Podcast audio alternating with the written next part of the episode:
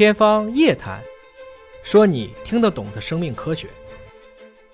那你对我们的普通网友朋友们，对他们对于身体保养到一个舒适的状态，这样的话让自己的事业也好，生活也好，变得更加的舒适和顺心，这种建议你有吗？其实这个提升免疫力最好的方式不是吃保健品，就三件事儿。首先是睡好，啊，第二是要适当的运动，嗯，再加最后一个要保持快乐、正念，就是让自己一直都处于一个很好的一个正念状态。那么这几件事情说起来听得简单，但实际上还是很难的。比如说睡眠要有规律，嗯，就是规律睡眠是很重的，不能因为今天你高兴就晚睡，明天你不高兴就早睡，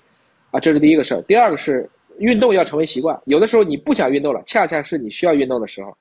因为人要对抗自己的懒伤。最后一个就是，即使遇到任何的问题，啊，都应该去保持一个正念。就像于老师你这种传奇的这种经历，我们都看到了，你的这个逆商是非常强的。最近有一个传的很火的，就是我讲远离渣人，远离破事儿。其实人一定要去面对正确的事情。如果你觉得前面有阴影，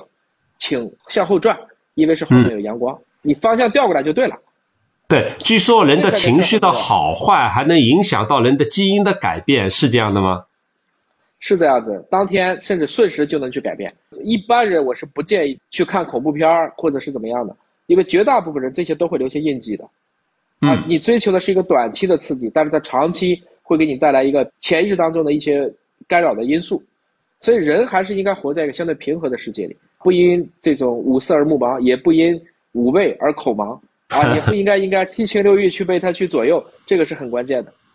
是，但是呢，现在因为大家都面临超级大的压力，当一个人面对那么多的就是压力要处理的时候，我觉得这个跟我们小时候那种农耕社会不是一个概念。这种情况感觉工作压力、家庭压力，而且呢还没法释放，因为他周围现在很多人都是一个人生活，或者说是最多是一个家庭两三个人在一起生活，邻居与邻居之间。也没有太多的关系，尤其在城市里面。那么到最后的结果呢，就是呃，这种快乐的情绪也好，呃，他自我构建这种快乐情绪的能力，或者说是释放自己压力的能力，其实是这个机会非常的少。那面对这样的一个状态，你对大家有什么样的建议呢？从调节人的身体状况的角度，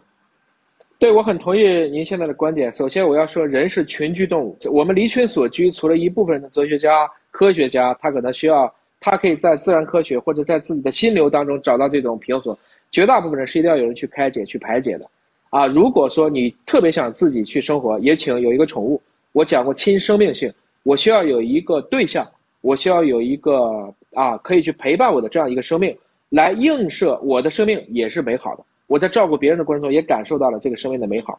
那如果不是这个样子的话，我是比较推荐大家依然是应该活在一个大家庭里。即使大家未必在物理上在一起，但依然，比如说给你的姥姥、姥爷、奶奶、爷爷没事去逗一逗，给他们讲讲开心的事儿，在这个过程中，也让他感受到你的这种情谊，感受到你的这种跨越了这种空间距离的一种感触。同时，即使在很难很难的时候，也依然要心存希望。其实很多人死都不怕，他居然怕活着。后来想一想，很大程度上讲呢，一方面是在于我们要。一直去向正能量靠近，另一方面是在于我们还是要给自己找到一些志存高远的事情来做，比如说看书。嗯，我想我们二位都是从看书当中得到了太多力量，是因为看一本好书，尤其是传记，你等于偷窥了那个人的一辈子，